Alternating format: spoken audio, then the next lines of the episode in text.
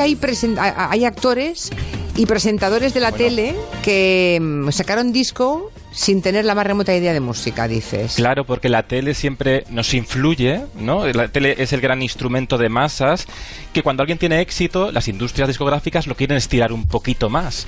Chenoa sabe muy, muy bien también de esto, porque ahora se ha dado una peculiaridad en los últimos años que vemos a los cantantes ser jurado de talent show. Tu cara me suena es en tu cara me suena es jurado Chenoa y Lolita, por ejemplo, dos cantantes que ahora que no hay tanto hueco para cantar los artistas, pues se dan la vuelta, ¿no? O juzgan, opinan.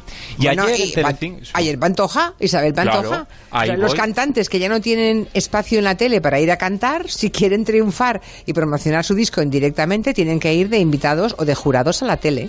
Claro, y ayer Telecinco colocó de jurado en un programa nuevo que se llama Idol Kids, que es como Got Talent, como La Voz, como todo lo que hemos visto ya antes, junto, así como antiguo, eh, con niños cantantes, que los niños ya siempre transmiten verdad, pero con la diferencia de que está Pantoja. ¿Y que hace Pantoja? Pues ser folclórica, emocionarse. Entonces le pones a un niño que te cante Marinero de Luces. ¡Ay, qué y bonito! claro, pasa que esto Telecinco lo hace muy bien. Ese niño que seguramente nació escuchando Marinero de Luces, porque es una canción muy actual, bueno, pues el niño la canta y Telecinco que oye dicen, venga, exclusiva, bombazo, vamos a enfrentar a la pantoja a la emoción de reencontrarse con su existencia. ¡Chan! Esto pasó.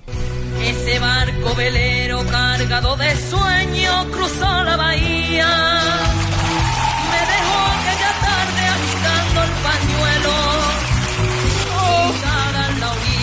dice ella. con el disco Marinero de Luces. Resulta de que esa es mi vida. Mi vida plasmada en un disco. Y toda esa pena que yo llevaba en aquel entonces y aún la llevo, porque eso va por dentro. Yo tuve que dejarla de cantar. Y cuando he vuelto a escucharla, era mi vida él. Él era la luz. Él era la luz. Claro. Bueno, bueno, bueno, pues me- no lo vi, pero ya me imagino que fue ¿Has la visto, punta. Julia? Sí, sí, sí. Sí, bueno, Qué fue- bien y además- saben hacerlo. Y además has visto, habéis escuchado el pianito que ponen de fondo para sugestionarnos y manipularnos la emoción. No solo vale con la intensidad de la folclórica. Que Yo pensé que eso lo ponías tú. ¿El pianito? No, sí, claro. para subrayar porque no daba crédito al Es un momento. dos por uno, porque por un lado Ah, tienen sí. un, un talent show y luego tienen un poquito también Claro. de... Por cierto, ese marinero de luces, Sálvame. ese marinero de luces lo vino a presentar en 1989 a la Luna. Fue la primera entrevista que concedió después de haber enterrado a Paquirri, a su marido. Eh, dio una primera entrevista que fue en la Luna. Y, y presentó ese disco que le hizo, creo recordar que Perales, ¿no? José Sí, Luis Perales, sí. sí. Sí, sí, y presentó el, sí, presentó el disco entonces. Esa entrevista con esos primeros planos, Julia Otero. Sí, sí, sí. Wow, eso, ahí teníais también, habéis hablado antes de los silencios. Ahí también había silencios que hablaban por sí solos.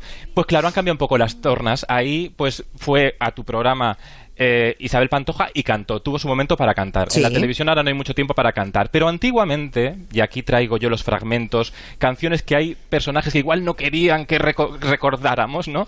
Eh, bueno, pues cuando tiene éxito un personaje, una- un presentador o un actor con un, con un papel, pues intentaba la industria discográfica sacarlo partido. Es lo que Ejemplos. Chanquete, vamos a, a- ello. Chanquete, en el año 62, después del boom del Chanquete ha muerto, Chanquete resucita y hace una canción en el programa Aplauso que sonaba de esta manera tan bonita. Hay una ballena que quiere adelgazar. Se siente muy gorda y así no puede estar. ¿Es Antonio Ferrandis? Los peces más chicos la van a complejar. Porque así a su paso la suelen corear.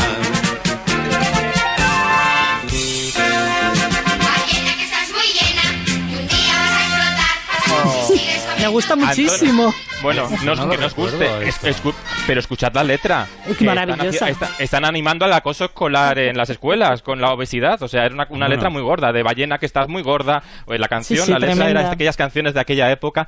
Bueno, Chanquete que luego protagonizó aquel anuncio que recordamos todos que lo he querido traer, porque el pezqueñines no gracias también era una canción. Tienen derecho. Mm. Era muy bonita derecho. aquella campaña, Sí. tienen derecho, Wow. se veían los pe- era, un- era con dibujos animados y eran pececitos pequeñitos y decían, no, no pesquemos, no pesquéis a los pezqueñines, ¿no? Estaba muy bien. muy Pero no recordaba la canción de la ballena, ¿eh? Para nada, Y tuvo, bueno. Tuvo varias, tuvo varias, lo intentaron exprimir. También pasó con otros personajes de Verano, a- de, de Verano Azul, como Pancho y Javi, también sacaron sus canciones con coreografías imposibles. Pero mi generación recuerda más. Yo, fija- fijaos, mi primer, ¿sabéis cuál es mi primer concierto? Así me quedé. No. Mi primer concierto que fui aquí en Santander, a la Plaza de de Santander, fui al concierto de Emilio Aragón. Donde cantó una. ca- Volví yo un verano locos a mis padres. Hicimos un, un viaje con mis padres eh, y yo por Europa en el coche, en un SEAT que teníamos. Y todo el rato con el cassette de Emilio Aragón cantando yo esta canción. Ha dejado para mayo lo de las patas de gallo. Es que gozaba de papada. Ay, no se nota nada de nada. Tenía el ombligo arrugado y con hongo. Y ahora cada día lo cepilla y saca brillo. Y tengo miedo a darle un abrazo. Yo creo que esta tía se me rompe en pedazos. Cuidado con Paloma que me han dicho que es de goma. Una oda. Eh, sí, cuidado pegó, con eh. Paloma que me han dicho. Perdona, una oda a la cirugía estética. En realidad, esto era una evolución de las canciones de los payasos de la tele, que Sí. retrataban también la sociedad. Pues una evolución a la traviesa resaca de la, de la movida madrileña ya en los 90, cuando Emil Aragón triunfaba con Vip Noche, que era ese boom en Telecinco. Pues dijeron, venga, vamos a aprovechar a sacar un disco juguetón en el que también hubo otro éxito que recordamos todos, que es Te huelen los pies. Te huelen los pies. Sí. Es como un aire respirable, insoportable que atrapa sin querer. Lo que pasa que Emilio Aragón tiene formación musical, o sea, él sí que es músico, no, no. Claro, es- aquí sí, tiene talento y, en- y le hemos visto, bueno, ha compuesto mm, bandas sonoras. La banda sonora del Médico de Familia o de Siete Vidas, series muy míticas, son suyas, creaciones suyas, compositor, cantante, incluso llegó a actuar en los años 80, años 62, con una Rocío Durcal a la que le destrozó una canción mitiquísima, La gata bajo la lluvia.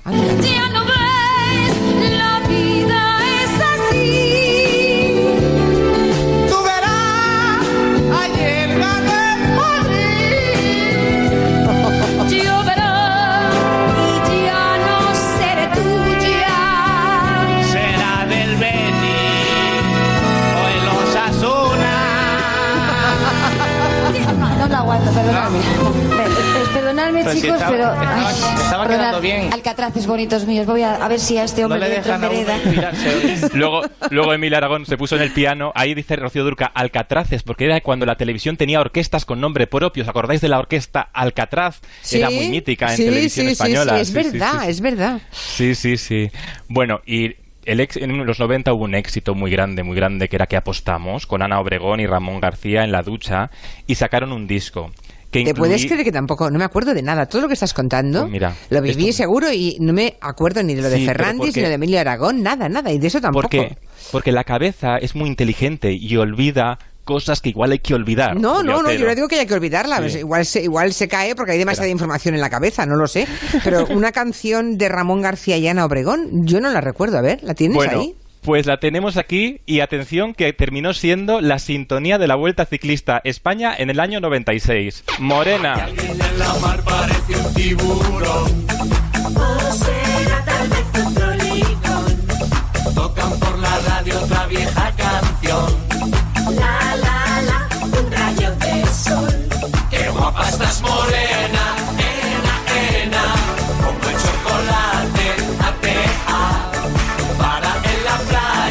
diciendo que estos son Ramón García y Ana Obregón?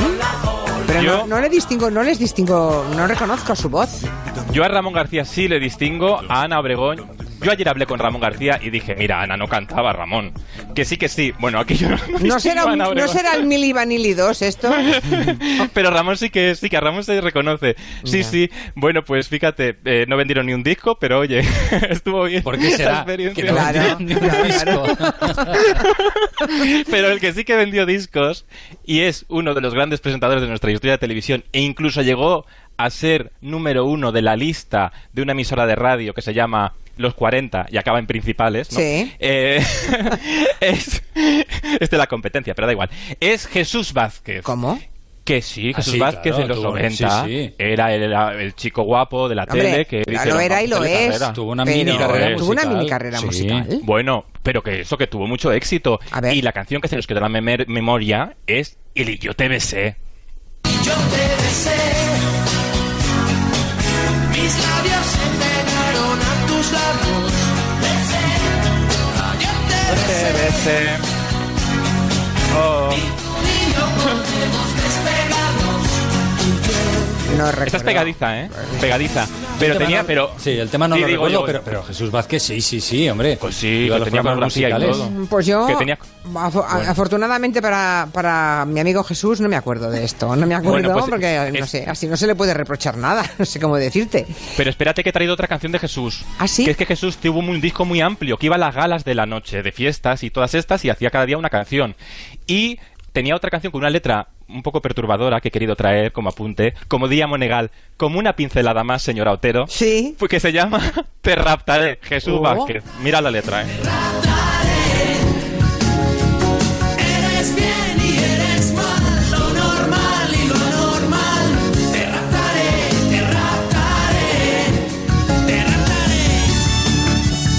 A ver, esto no lo hagáis en casa. No. Pero es que solamente he entendido te raptaré. Sí, era un poco Bueno, para salir corriendo. O sea, Era un poco una oda al amor tóxico. Estas letras que a veces se hacían como normal en la música y que a veces todavía se hacen y que no las escuchamos porque lo que importa es la melodía, pero tienen unos mensajes un poco tóxicos, pero que la No, sociedad no estoy de acuerdo veía como contigo. normal. Sí que lo ¿no? oíamos, sí que lo oíamos, pero ¿Sí, no crees? sabíamos que era tóxico, nos parecía No. normal.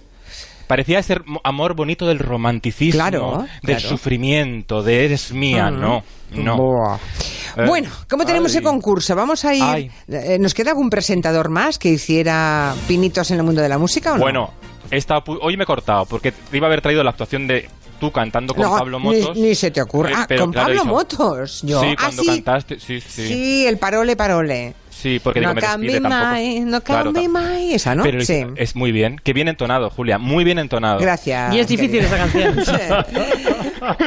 es muy difícil, Julia. Pas- cruzas la pasarela, Julia Otero. Eh, muy bueno, vamos.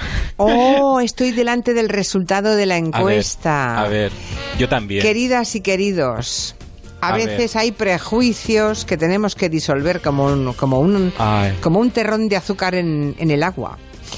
La pregunta Venga, era, ¿qué periodista eso. emitió un parto en riguroso directo en el prime time de una cadena nacional? Las propuestas que ha hecho Borja Terán son Iñaki Gabilondo, Nieves Herrero o Pepe Navarro. Y Sí. el resultado, ¿lo tienes ahí? Léelo tú mismo. Sí, lo tengo. Iñaki Gabilondo ha perdido con un 18%. Sí. Nieves Herrero ha ganado por todo lo alto con un 45,3%. Y en segunda posición ha, quedado Pepe Navarro con 36,7%. Curioso, o sea, los Ah. oyentes que no recordaban, porque obviamente los que recordamos sabemos quién fue, Mm. pero los que no se acuerdan, lo que han hecho es tirar de la idea que tienen, pre- ¿no? Claro. predeterminada, de esos comunicadores barra periodistas. Y ha pensado, Gabilondo, joven. Herrero, Navarro, Pepe Navarro, ¿quién pudo hacerlo? Claro, Claro. casi la mitad Nieves Herrero, seguida de Pepe Navarro, y nadie consideró que Iñaki Gabilondo. Pero, en efecto, era Iñaki Gabilondo que en el año 87, en el programa que hacía En En Familia, que era un programa, bueno, bastante innovador. Maravilloso. Maravilloso. Era probablemente precedente de lo que hacía Évole, pero con la diferencia que lo hacía en directo muchas veces, ¿no? Y era trasladar la televisión a un lugar. Y se fueron al Hospital de la Paz. Y así, a mí en el año 2016, en una entrevista que le hice yo para la gala de los 60 años de Rafael Acarra de Televisión Española, me explicaba así cómo vivió aquel parto en directo. En el programa En Familia dimos un parto en directo. Esto es una cosa muy curiosa. Lo hicimos con enorme delicadeza, pero en directo. Y yo estaba con la madre mientras daba luz, con su marido al otro lado de la madre, y yo agarrándome de la mano y mi marido del otro. Aprovechame bien esta contracción de estar mirando. Venga. Ay, ay, ya se me ha la cabeza. Pasados 20 años vino un día a verme un chico y me dijo, no me conoce usted, pero yo soy el niño cuyo, en cuyo nacimiento estuvo usted.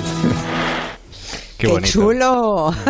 Qué bonito, muy Sí. emocionante. En televisión se puede hacer de todo como en la radio, pero todo es depende cómo se haga. Claro, es que ahí está. mm, Mostrar un parto en, en televisión no tiene nada de escandaloso, no tiene nada Claro. de, de feo ni de sucio, todo lo contrario. Puede ser enormemente educativo. Yo recuerdo que fue muy comentado. Yo me acuerdo del día que se emitió ese parto en directo. Estábamos todos pendientes, ¿no? Eh, es verdad. Pero ahí hay prejuicios, ¿te das cuenta?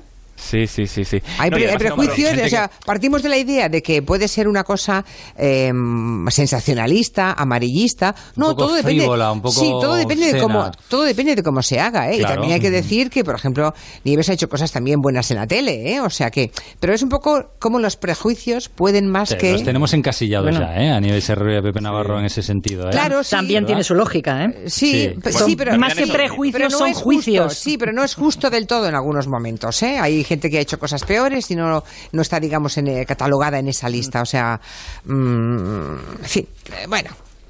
Pero en cualquier caso, lo de Iñaki mostrando ese parto ahí en directo en la televisión es un reality bien hecho, es decir, bien Sí. entendido y respetando el sentido original de lo que era el concepto de reality, mostrar la realidad. Puede ser ilustrativo Eso y educativo si lo ha- haces con hombre, el- la claro. delicadeza que él tiene. Se ha pervertido y ahora si hablamos de un reality, hablamos de una cosa que tiene que ser escandalosa y, y excéntrica, ¿verdad? Es salir del plató y tocar la realidad. También hicieron otro programa en una casa cuartel en Euskadi que es maravilloso porque porque rompía esos prejuicios en una edad en una época muy complicada del terrorismo. Claro, ¿no? imagínate. El periodismo que sale a la calle y encima con la televisión pública en directo en el lugar de la noticia, en este caso en La Paz, mostrándonos la sanidad pública, que muy pocas veces vemos los entresijos de una forma tan tan transparente.